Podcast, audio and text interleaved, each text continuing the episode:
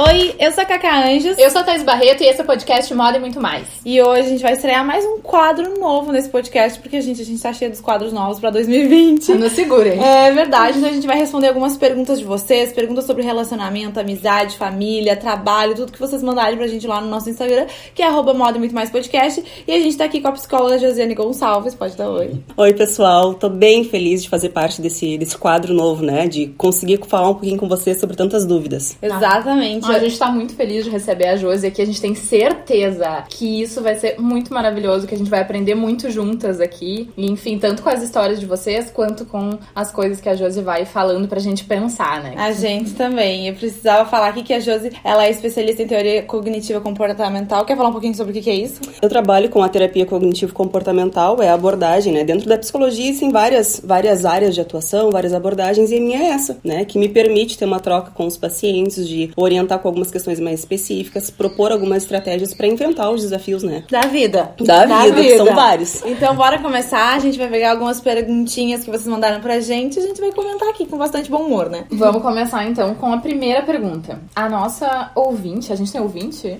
Ah, você é muito radialista. É, não sabemos, enfim. Uh, ela quer saber uh, como que a gente descobre uh, que tem compulsão alimentar e como tratar. É um tema bastante comum, assim, né? Um, é um adoecimento bastante frequente nos dias atuais. As pessoas, elas têm utilizado a comida como válvula de escape, muitas vezes como uma estratégia de compensação. Eu. Eu. É, na verdade, as pessoas elas comem muitas vezes porque elas tiveram um dia extremamente cansativo, então a estratégia é comer. Elas comem para comemorar alguma coisa. Eu acho que a gente tem que estar bem atento quando a gente ingere alguma coisa porque foi, porque tem vontade de comer aquilo ou se é para satisfazer alguma frustração do teu dia. Se aquela comida ela não te traz saciedade, tu come alguma coisa doce, daí tu quer comer uma coisa salgada, daí tu come uma coisa salgada e também não é aquilo. Hum. Muitas vezes a compulsão alimentar, ela tá atrelada, né, com quadros de ansiedade. É, eu nunca tinha parado pra pensar nisso. De tipo assim, porque tu come uma coisa salgada, tu come uma coisa doce e tu ainda não tá satisfeita, geralmente é porque tu não, não quer ficar satisfeita com aquilo. É alguma outra coisa que tá incomodando. Ah, eu penso nisso direto Nunca tinha e nunca nisso. consegui melhorar até esse momento. então, eu acho que isso vai pro final da pergunta que a gente recebeu: é o e como tratar? Uma das coisas que eu sempre peço pros meus pacientes pensarem, converso também, é que a gente tem que se relacionar de uma forma saudável com a comida. Eu vejo que as pessoas têm uma relação esquizofrenizante, assim, com a comida, tudo é muito proibido. As restrições, elas têm uma tendência a levar alguns períodos de compulsão. É olhar para a comida como uma fonte, né, como uma necessidade, na verdade, uh, de tu satisfazer as tuas necessidades biológicas, fisiológicas, enfim, mas não fazer disso uma necessidade que tu passa o tempo inteiro comendo, que tu ingere alimentos até passar mal muitas vezes. Posso estar pensando nisso também. É, Exato. tipo, tá no almoço pensando na janta, pensando na comida do final de semana. É. É, a questão Pode falar, Cacá, perdão. Não, não, capaz. É que eu acho que hoje em dia a gente tem tanta coisa boa, assim, pra comer, né? Que a gente pensa muito nisso, assim. Uh, ah, chegar final de semana, o que a gente vai fazer de janta? O que a gente vai fazer aqui? Eu acho que, assim, um pouco ainda é normal. O problema é quando passa um pouco disso, né? Porque acho que todo mundo tem um pouco disso. Eu acho que comida é uma coisa que envolve todo mundo hoje em dia.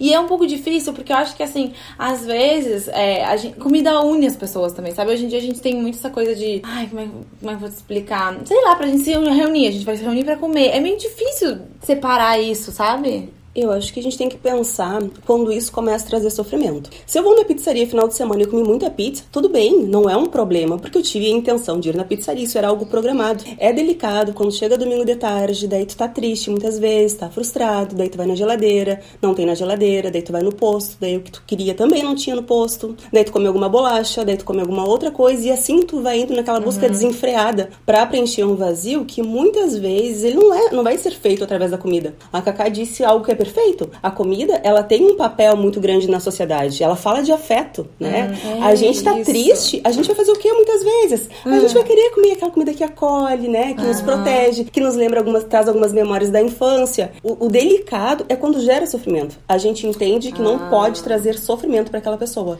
É, e eu acho que às vezes, acho que meio como tudo na vida, né? É, a gente tem que ter assim, um equilíbrio. Então, quando a pessoa é, pensa nisso o dia inteiro, faz isso o tempo todo, come até passar mal sempre, tá sempre planejando a próxima semana, acho que pode ser um sinal de alerta pra pessoa pensar sobre as suas. sobre isso, assim. Sobre Porque, isso. por exemplo, tem gente que come, sei lá, vai num negócio com as amigas e tal, vai comer ali uma coisa diferente. Mas, sei lá, vai comer relativamente um, pouco, de, não sei se é pouco, mas tu vai comer normal, como ela costuma comer. E tem pessoas que já saem fazendo coisas desenfreadas. Acho que isso também tem a ver até com, com bebida alcoólica, sabe? Exatamente. Às vezes a pessoa, às vezes vira um gatilho, assim. Então quando a gente começa a perceber que isso é constante, durante muito tempo, né? Talvez seja uma questão de procurar uma ajuda. É, a gente não falou isso no início, mas é claro que, gente, a gente tá aqui para ajudar, para dar uma primeira ajuda, para dar alguma coisa. Mas assim, é óbvio que é, se tu tá com um problema mais sério, de maneira geral, se tu pode, principalmente, é sempre bom tu buscar uma psicóloga que vá te tratar especificamente. Mas acho que aqui a gente pode dar uma ou outra dica que pode pelo menos Dá insight. É, né? exatamente. E eu acho que é, uma das coisas, assim, eu não sei, eu não sou psicóloga, acho que a Josi vai poder dizer sim, isso tá legal ou não, isso não tá legal. Mas eu vejo que muitas vezes eu tenho, eu tenho vontade de comer e fico pensando todo o tempo em comida quando eu não tô com, quando eu tô. Não tenho outras coisas na minha cabeça, sabe? Tipo assim, ai, não tenho outro hobby pra fazer, alguma outra coisa. Então, de maneira geral, eu gosto de uh, pensar em outras coisas. Então, ai, vou, sei lá, vou ver um filme, vou fazer um passeio, sei lá, fazer alguma outra coisa. Porque geralmente, principalmente se eu fico trancada, nada em casa, sem nada pra fazer, aí eu tenho vontade de comer, sabe? E aí eu passo o dia inteiro pensando em comida. Isso que tu falou, Cacá, eu tava pensando ontem, conversando com uma paciente. Quando um bebê tá chorando, a primeira coisa o que que tu faz? Tu oferece uma comida para ela ficar em silêncio. Uhum, uhum. Quando a criança vai em algum lugar, o que que tu faz? Tu dá alguma coisa para ela comer para se manter distraída. Sim. Então a gente já vai criando essa referência de forma, uhum. vai internalizando que, bom, se eu estou entediado, o que que eu preciso fazer? Eu preciso comer. comer. Se eu tenho algum desconforto, o que que eu preciso fazer? É comer. E muitas vezes aquele bebê, ele não tá com fome, ele tá com calor, a etiqueta da roupa tá incomodando, mas o que que as pessoas naturalmente fazem? É oferecer alguma coisa para comer. Uhum. Então eu acho que é bom refletir um pouquinho sobre isso, tentar entender desde quando esse padrão de comportamento ele começou, né, na tua vida, uhum. é, pensar como tu vai se sentir depois que tu comer. Bom, eu vou me sentir super bem, vou ficar feliz. Ok. Mas geralmente vai vir um sentimento de frustração, de tristeza que já vai influenciar também na autoestima, enfim, isso acaba virando uma bola de neve. Thaís tá muito pensativa, Thaís. Ai, eu pensando... Bom, além, além de ser um fato que eu tenho compulsão alimentar há anos. Que isso? É sério? É sério. Sim, é muito sério. Eu tô. tô chocada. Mas isso aí, como eu já sabia, né? Tá, não tô surpresa, mas eu tô surpresa que eu tô ensinando a minha gata a ser assim. é por isso que ela tá parada, olha. Porque isso aí que a Josi falou que eu tenho feito toda vez que a hora vem mear, eu vou e levo ela até a potinho da comida e fico esperando ela comer enquanto ela não come, eu não saio dali. Daí, eu, daí, só que até então eu tava pensando assim, ah, tipo, se a porta da rua tá aberta, ela não saiu. Se ela não sei o que, se ela não sei o que lá, ela deve estar tá com fome. Tipo, eu tava fazendo a melhor das intenções. Mas quando vê, Sim, ela não, é não tava assim. com fome. Talvez ela só queira interagir ah, comigo. Uma das coisas que eu, eu tô tentando parar também, que eu vejo que é um problema pra mim, é assim. Quando, quando começou essa função de todo mundo de ver série, Netflix, a gente pensa assim, nossa, tem que ver o Netflix e comer alguma coisa ao mesmo tempo. Gente, por que, que a gente tem tanta essa ligação? Aí agora eu tô tentando assim, primeiro eu como e depois eu ver Netflix. Porque senão eu começo a comer e aí eu, eu quero ficar comendo até o filme acabar. Oh. Até a série acabar. Isso aí. Entendeu? Mas isso não faz sentido. E aí eu lembro que teve uma. Ai, tem uma prima, umas primas minhas que estão fazendo um negócio lá que eu nem sei se é, se é correto, se é pra fazer. Ah, Enfim, fazendo um negócio Ayurveda. Ayurveda. Isso aí. Ayurveda. Sei que uma das coisas que elas falaram é que o, o momento de comer tem que ser um momento de paz. Então, tipo Perfeito. assim, não é pra.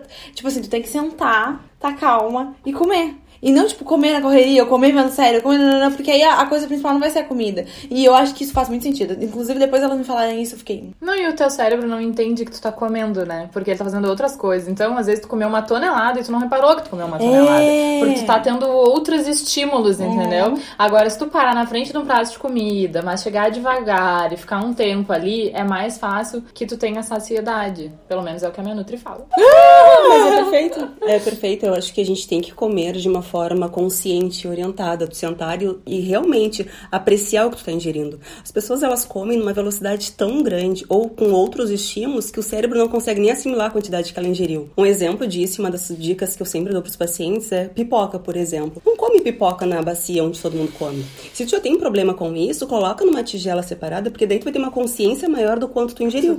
Porque as pessoas elas não, elas não têm consciência do quanto elas ingerem. Uhum, exatamente. Tá, então tá. Pensativa. É, não sei se a gente o... ajudou. Ah, não, e, o, e o como tratar, se a pessoa procurar um auxílio psicológico, enfim, tem tratamento. Claro que sim, eu acho que a ideia, até quando a gente conversava, né, gurias, a ideia é tentar colocar uma semente no coração de vocês, para que vocês comecem a refletir sobre algumas coisas. Claro que fazer terapia é extremamente importante, enfim, mas se não é possível no momento, tenta pelo menos parar, tirar alguns segundos ao longo do dia, fazer pequenas pausas e refletir. O que está desencadeando esse comportamento? A comida ela tá servindo como fuga para quê? Qual a estratégia de recompensa que tu tá utilizando? São algumas reflexões que eu acho bem importantes. Aí, daqui a pouco também um, um tratamento conjunto com o nutricionista, né? Perfeito. Se possível, seria Mara, vamos para a próxima pergunta. Comecei a trabalhar com sobrancelhas. Confesso que tô com medo de não conseguir clientes. Hum. Jus, acho que isso fala muito sobre inseguranças e medos.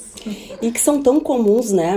Uh, eu sempre falo pro paciente e para as pessoas em geral que o medo não é algo negativo. A gente tem uma tendência muito grande a olhar para o medo como algo ruim. Ele só é um problema quando ele vai gerar estagnação. Caso contrário, ele te faz perceber outras coisas, ele pode tirar motivação. Tu pode tomar alguns cuidados para que teu negócio dê certo. Eu acho, eu quero sempre ter medo no meu trabalho, porque isso faz com que eu me prepare mais, que eu estude mais, que eu não banalize também um pouco do meu conhecimento. Eu acho que ter medo no início é super normal. Vocês devem ter sentido medo. Eu senti muito medo porque não é só a- as cobranças que a gente tem, mas a expectativa que os outros geram na gente também, né? Com certeza. Nossa, com certeza. É, eu acho que é sair um pouco da zona de conforto, né? Aquela coisa que a gente fala tanto. Se eu posso falar alguma coisa, porque, né, eu já trabalhei como maquiadora e no início eu tinha medo também. Obviamente, eu tinha medo. Né, vou contar uma experiência que acho que pode ajudar. Assim, eu quando comecei a maquiar, primeiro eu maquiava de graça e depois eu comecei a maquiar cobrando bastante barato, porque eu sabia que eu não tinha muita experiência. Mas assim, toda e qualquer oportunidade que eu tinha de maquiar alguém, eu maquiava, sabe? Porque aí eu ia criando, criando experiência, e a experiência vai te dando mais é, Segurança. segurança, exatamente. E aí, com o tempo, as, as coisas vão evoluindo, assim. Quanto mais tu fizer, e aí se tu fizer de graça no início, as pessoas. Se tu, né, tu vai ficando boa naquilo, as pessoas não começam a te indicar e as coisas começam a acontecer. É, isso são dicas práticas, eu acho, né, pra te ajudar. Mas claro que essa coisa do medo, de maneira geral, é uma coisa que, como a Josi falou, a gente sempre vai ter medos na vida. A gente não pode parar por causa disso, né? Exatamente. Isso que a Cacá estava falando, eu acho perfeito. Na minha trajetória profissional também foi assim, né? Que inicialmente, óbvio, as pessoas precisam conhecer o teu trabalho. E a gente não tem que tomar cuidado para não recusar algumas possibilidades, não fechar algumas portas em função da insegurança ou de achar que ainda não é aquilo que a gente espera.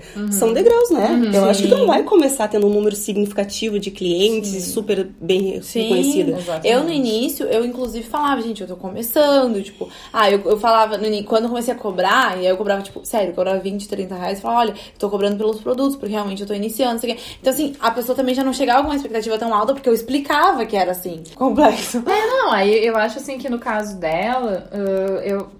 Dela não, acho que pra todo mundo, assim, às vezes, como a Josi falou, não sai como a gente imaginou num primeiro momento. Mas também é importante tu ter uma persistência, assim, porque É. a vida ela é feita de etapas. Ah, já conversamos sobre isso naquele episódio de carreiras e tal, né? Aham. Enfim, as coisas são feitas por etapa. E daqui a pouco, num primeiro momento, aquilo não acontece, mas tu tem que persistir. Porque também, às vezes, a gente encontra algumas pessoas no nosso caminho que não são, digamos, as pessoas certas pra te dar aquele primeiro crédito, que é o voto de confiança que todo mundo precisa. Porque todo mundo começou de algum lugar, entendeu? Exato. Então, mas se tu esperar mais um pouquinho, tu vai encontrar, porque é, eu acho que quando a gente se dedica, a gente se compromete, enfim, acho que a gente vai criando uma atmosfera muito propícia e isso. assim, e o, quando tu erra, o erro faz parte também. E uma das coisas que é mais fato na vida, como a Thaís fala, é, um É fato. só um fato. Ah! é um fato, gente. É que muitas vezes o erro faz a gente aprender muito mais do que acerto, assim, na maioria das vezes. Então, assim, se também se errar, se algum dia eu der alguma coisinha errada, não tem problema. Essas coisas acontecem. A gente tem que ser gentil, né? É. Com a gente mesmo. Nós nos cobramos tanto o tempo inteiro. É tão importante também. Tu tá iniciando, tu vai cometer alguns erros, algum cliente talvez não volte, não é. A gente tende a se responsabilizar, né? Nossa, eu atendi um paciente, o paciente não voltou. N motivos, né? Não necessariamente porque não ficou satisfeito com o meu trabalho. E nessa questão do design de sobrancelha especificamente, eu tenho uma teoria, tá? Isso aqui é totalmente achismo, mas é fundado dentro do meu próprio cérebro. Eu acho que ah, existem estilos profissionais, estilos de profissional. Nem, não necessariamente um é melhor que o outro, um tá certo, o outro tá errado. Mas as pessoas têm sensos estéticos diferentes. Então, assim, ah, daqui a pouco tem gente que gosta de sobrancelha mais marcada e teu estilo é mais natural, ou vice-versa. É a mesma coisa quando a gente vai num cabeleireiro, quando um pintor pinta um quadro, sabe? Um arquiteto faz um projeto. Às vezes a pessoa tem um estilo. Se tu não, tipo assim, tu não errou a pessoa, né? Tipo ah, tu não desenhou um, um símbolo do Harry Potter na sobrancelha da pessoa. Não foi isso que aconteceu, né? A pessoa, de repente, só não se identificou tanto com o teu estilo. Enfim, claro que eu acho que também tem a questão de que às vezes o profissional tenta se adaptar ao gosto do cliente. Mas eu acho que, no fundo, assim, todo mundo tem uma linha, sabe? Que é o que ela acha ideal, assim. Sim. É ela acreditar nesse trabalho que ela tá fazendo, né? Ela buscar possibilidades e ter essa questão da persistência, que é tão importante. Uhum. Não dá pra gente ficar migrando o tempo inteiro porque na primeira tentativa não deu certo. E assim, É. eu sou uma pessoa que tem muitas inseguranças, tá? Um milhão. E a gente já fez no episódio da autoestima, já me expus, não vou ficar me expondo aqui agora. E aí, uma coisa que eu sempre faço e, e que pra mim dá certo é identificar, né, algumas pessoas. Claro que eu sou bem seleta nesse caso.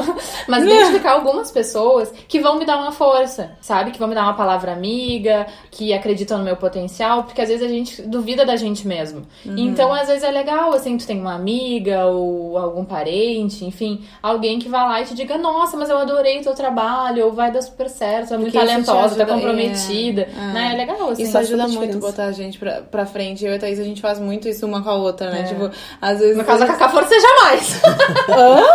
tu forceja mais Ah. pra levantar.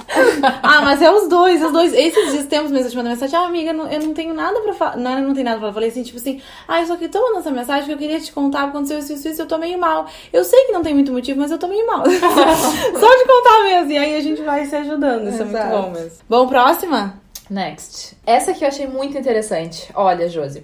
ah, sou muito ciumenta e desconfio de tudo. Fiquei assim por algo que aconteceu comigo. Como lidar? Essa pessoa tá dizendo que teve um fato, né, específico que fez ela é, ficar ciumenta. não, ela já era ciumenta, né? Mas o fato fez ela também ficar desconfiada de tudo. O que fazer nessas horas? Difícil. É difícil, né? Ah, o ótimo, assim, uma coisa muito boa é que ela consegue identificar que aconteceu alguma coisa que foi um gatilho para incrementar essas inseguranças. Possivelmente já tinha ali talvez uma, uma base que, que na verdade, poderia indicar algumas inseguranças. E esse gatilho foi suficiente para que ela se tornasse uma pessoa mais desconfiada. A gente se aproximar de alguém, manter um relacionamento afetivo, quando a gente tem essas inseguranças, é tão delicado. Como é importante antes tu conseguir trabalhar, porque muitas vezes tu cobra da tua pessoa atual uma dívida de alguém que nem faz mais parte da tua vida. Ai, sim.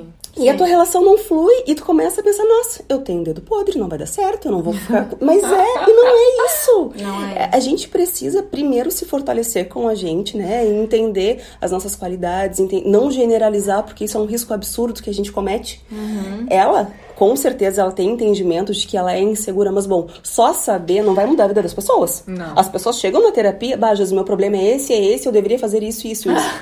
É, é verdade. Já chego muitas vezes com diagnóstico. Só que saber muitas vezes gera frustração, porque tá bem, eu sei que isso acontece comigo. O que, que eu faço a partir daí? Para ela especificamente, o que, que eu aconselharia? Ela primeiro trabalhar a questão da autoestima dela. Ela entender quais são as qualidades que ela percebe nela, o quanto ela se gosta, né? O quanto ela consegue validar as tristezas, os sofrimentos que ela já viveu ao longo da vida, refletir sobre esse momento que foi um gatilho para gerar as inseguranças, entender como algo específico para não ampli- ampliar para as outras áreas da vida. Tu acaba tendo um prejuízo muito grande. Alguns cuidados, eles são necessários, né, né, gurias? Eu acho que a gente tem que ter algumas cautelas, mas como é delicado alguém que passa desconfiando de quase da humanidade? Sim. Ai, não, é muito complexo. Eu, eu queria falar também porque, ai, super me abrindo aqui, mas eu já passei por um episódio parecido, assim. E aí, eu- porque eu nunca fui uma pessoa desconfiada, nunca fui. E aí aconteceu um episódio comigo e eu passei a ser uma pessoa um pouco mais desconfiada. Não muito, que realmente não é do meu feitio, digamos assim. Não, é de mim, eu não sou, eu não sou essa pessoa. Mas, é, principalmente, assim, é, nos meus relacionamentos mais próximos, assim, é óbvio que eu tentava trabalhar isso em mim e, e, enfim, ter esse raciocínio, mas uma coisa que me ajudou também foi explicar isso pras pessoas que eram próximas de mim. De tipo, gente, aconteceu uma coisa, é, eu fiquei, entre aspas, um pouco traumatizada, então agora, às vezes, eu tenho uns comportamentos um pouco reagindo um pouco afora do que eu deveria estar reagindo, é por causa disso, me ajudem que eu, que eu tô tentando mudar, entende? Então, às vezes, acontecia determinadas coisas, eu, no fundo, no fundo, eu sabia que eu tava tendo aquela reação que eu não deveria ter, se a pessoa sabia disso também, ela sabia me ajudar. E aí ele sabia conversar, porque às vezes a outra pessoa não sabe que aquilo aconteceu. Aí acho que é pior, porque dá um ruído na comunicação e aí a pessoa não consegue te ajudar. Porque até como a gente tá falando na outra pergunta, eu acho que, de maneira geral, nos relacionamentos que tu tem, é óbvio que eu acho que tu tem que te entender, tu tem que ser uma mulher independente, enfim. Mas eu acho que um relacionamento sempre pode te ajudar. E se a pessoa que tá contigo sabe disso, acho que é mais fácil de tu andar pra frente. Eu, pelo menos, tenho essa opinião. Kaká, isso que tu comentou agora, ah, a gente vive numa geração onde as coisas são muito superficiais e muito rasas.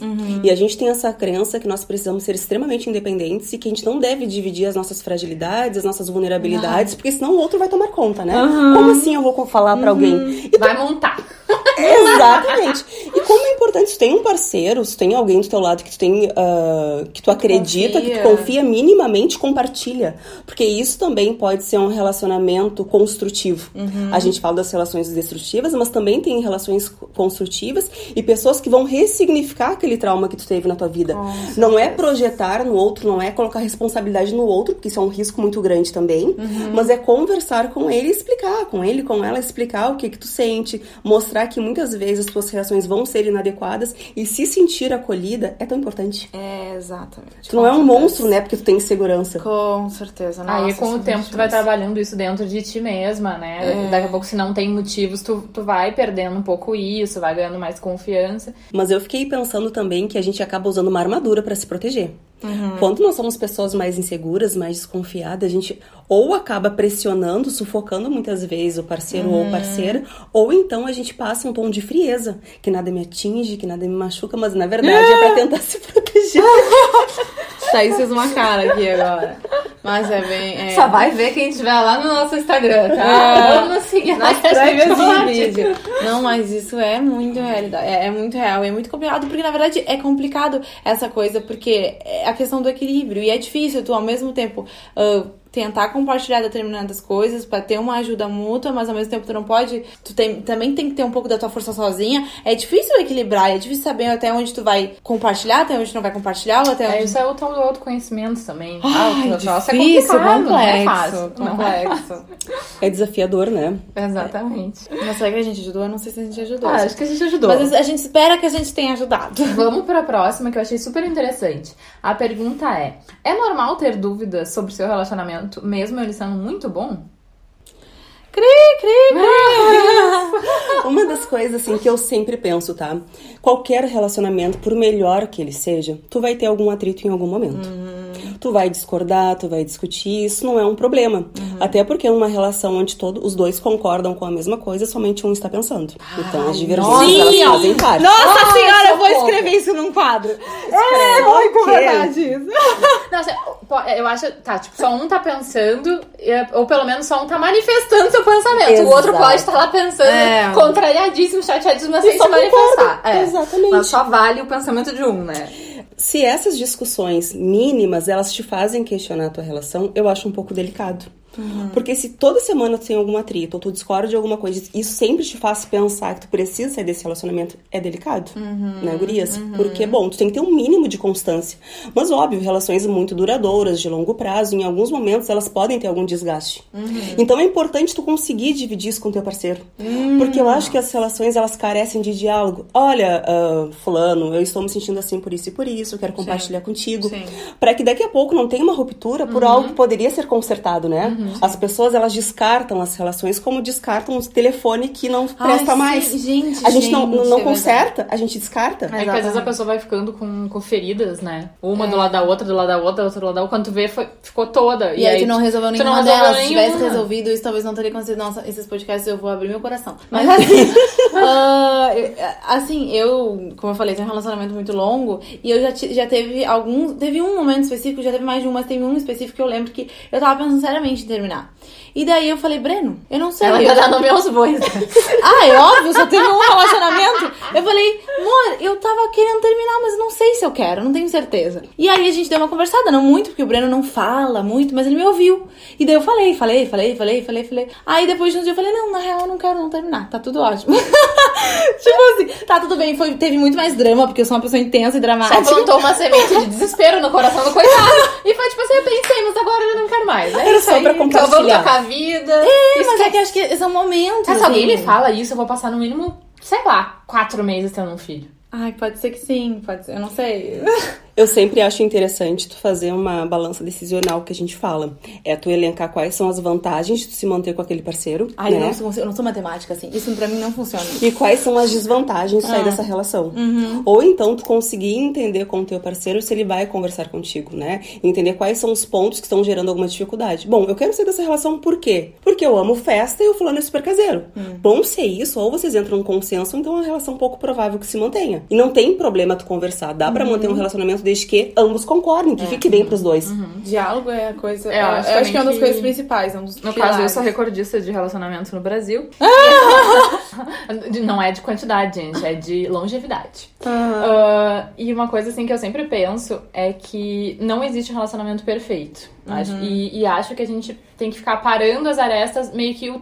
Não o tempo inteiro, mas seguidamente, sabe? Ahn, às vezes, a- às vezes o casal tá com algum problema, sei lá, um é muito ciumento. Aí, bom, então aquilo ali, tu demonstra que não tá muito feliz com aquilo ali, que a pessoa não tem motivo, mostra que tu, né, sente que até um desrespeito em alguns momentos. Bom, aí a pessoa, ok, se acomoda. Aí daqui a pouco tu tá com, sei lá, um problema porque a pessoa, sei lá, fica pouco em casa ou fica muito em casa. E aí assim tu vai indo, entendeu? Tu vai conversando, coisas- tu vai assim, mostrando. Assim como a Josi já falou, falou, assim, gente, todo mundo tem defeitos e problemas. Se tu gosta muito da pessoa, se tu ama a pessoa, se tu ama a companhia, mas ela tem xxx problemas. E, e tu quer terminar por causa disso, tem que parar e pensar, porque a outra pessoa que tu vai arranjar vai ter xxx, vão ser outros, mas vai ter xxx problemas, entendeu? Então eu acho que na real tu tem que pensar se aqueles problemas que aquela pessoa que tu tá junto, se tu consegue resolver, se tu consegue tolerar, se tu consegue maneirar aquilo ali, entendeu? Porque se, porque se der, se tu ama, se tu gosta da pessoa, não tem porquê, entendeu? Agora, se tu tá pensando em terminar porque tem isso, isso, isso te incomoda, tem muitos mais momentos que te incomoda do que é, tu tá feliz com a pessoa, aí talvez seja, né? É essa balança, né? É tu, É. tu conseguir identificar se os bons, eles superam, né? Se eles prevalecem no relacionamento. É. As pessoas, elas idealizam as relações. É. Ou então, o que é pior, avaliam o relacionamento do outro baseado sim! no que elas ah, observam nas redes sociais. ob- ah, enfim, tu acaba achando que a relação da outra pessoa é melhor que a tua. Uhum. Sendo que, na verdade, tu conhece uma fração daquela relação, ou tu só sabe o que, que a pessoa mostra. Tu não Que sabe é como só é os o dia a momentos dia. felizes, é óbvio que vai mo- mostrar os momentos felizes, né? É, a gente tem que parar de idealizar, né? O corpo perfeito, o emprego perfeito, a relação perfeita. Eu amo o meu trabalho, mas obviamente terão coisas que não vão ser tão agradáveis na relação da mesma forma, no- enfim, como um todo, né? A gente precisa refletir essas questões. Bom, então vamos pra última pergunta Ai, agora. nossa, tá passando muito rápido. É. Tô nervosa, tô nervosa. Como lidar com uma pessoa que inventa coisas sobre você pro setor inteiro e te chama de querida e linda? Ódio. Eu acho, Ah, adorei o que você escreveu. difícil. Eu acho assim que é os falciane do trabalho. É. né? Eu acho que basicamente Só é deixa isso. eu dar um PS aqui. Se vocês ouvirem barulho da chuva, é porque tá chovendo. Não conseguimos controlar a vontade de São Pedro, não conseguimos controlar, mas a gente tá aqui gravando. É. Tá, e aí, alguém quer falar? Eu não sei, gente. Eu posso iniciar porque isso é uma coisa bem presente, né? Quando tu trabalha com um grande número de pessoas, tem a possibilidade de tu ter algum colega que tu tem algum atrito, que tu tem alguma dificuldade. É uma fantasia a gente acreditar que nos ambientes de trabalho todo mundo vai ser super bem, que todos serão amigos e que vai bater nas tuas costas e vai. Enfim. Ah, é, é- é uma fantasia. Eu acho que a gente tem que ter cuidado com o que a gente fala e para quem a gente fala. E quando a gente percebe que algumas pessoas elas são invasivas ou elas podem ser desrespeitosas contigo em algum momento, tentar manter um mínimo de afastamento. né? esse afastamento é para te proteger.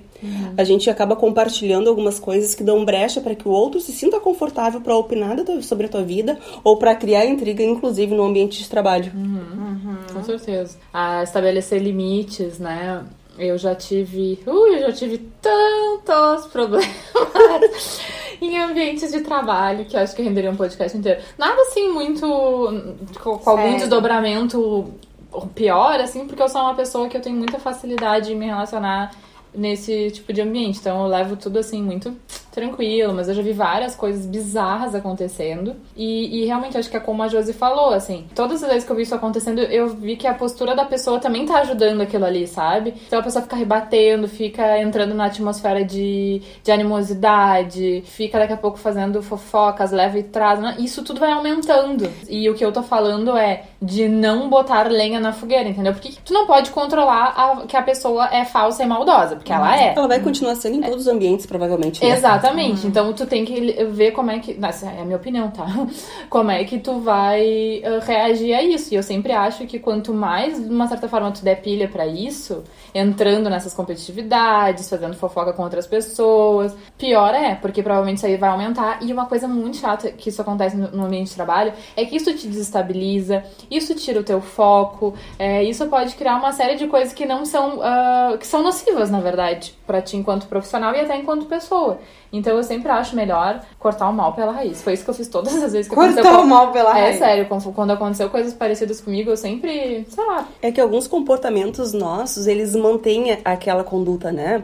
Quando a gente entra naquela discussão, quando a gente acaba incrementando aquela fala, a pessoa ela se sente sim no direito de fazer isso. Uhum. E óbvio, não é uma regra, mas pessoas que elas criam atrito no trabalho, possivelmente é uma pessoa que também vai criar atrito nas relações familiares, em outras áreas. Uhum. É tu tentar entender contigo o que, que tu pode fazer daqui a pouco se afastar dessa pessoa. Se ela te chama de querida, Bom, então tenta se distanciar minimamente. Uhum. Evita mostrar os dentes, como uhum. eu falo para algumas pessoas, uhum. para ver se ela tem um mínimo de bom senso e percebe e cessa. Ou então as coisas vão ganhar um, um uma proporção, uma proporção é, maior que tu acaba caso desmotivando. Dela, aparentemente, porque a gente tem aqui uma informação de duas linhas, mas aparentemente a pessoa, assim, só é fofoqueira, mas assim, não tá predicando o trabalho, sabe? Tipo, te sabotando no teu trabalho, uhum. né? Fazendo com, enfim, nesse sentido de sabotagem. É só uma pessoa maldosa mesmo. Eu sempre acho que o melhor é, é sabe, dar uma, uma sublimada nisso aí, porque fica feio para quem tá fazendo. Porque todo mundo repara, sabe? Todo mundo repara. Isso, é então, tu tem, se tu te conseguir manter a tua postura profissional, tu sempre vai fazer com que isso se destaque no seu ambiente profissional. Então é isso? Essas são as perguntas de hoje. Finalizamos o nosso primeiro podcast com participação da Josi. E a Josi vai voltar sim. sim. Que a gente recebeu várias perguntas de vocês. Não tem como responder tudo em um podcast só, mas toda a primeira semana de cada mês a gente vai estar aqui com a Josi e a gente vai ir respondendo. E aí, quando a gente terminar essa, a gente vai pedir pra vocês mandarem mais perguntas. É, então não esqueça de acompanhar a gente e acompanhar a Josi também. Qual é o teu Instagram, Josi? É Psico Josi Gonçalves. Josi, o Josi da Josi é com I, tá, gente? Eu espero ter contribuído de alguma forma. Claro que a gente toma um cuidado muito grande para opinar, porque como a Thaís disse, a gente tem duas linhas de informação. É. E muitas vezes não entender o contexto acaba impedindo de a gente dar uma informação, né, sugerir uhum. algumas coisas de forma mais ampla. Sim. Mas eu acho que, que sim, eu acho que a gente conseguiu pelo menos deixar uma semente para que vocês reflitam acerca de algumas coisas. É, com certeza. A gente espera muito que vocês tenham gostado. E como vocês sabem, a gente tá aqui toda, toda terça-feira, 11h30 da manhã. Um beijo, beijo. e até o próximo. Beijão, até mais.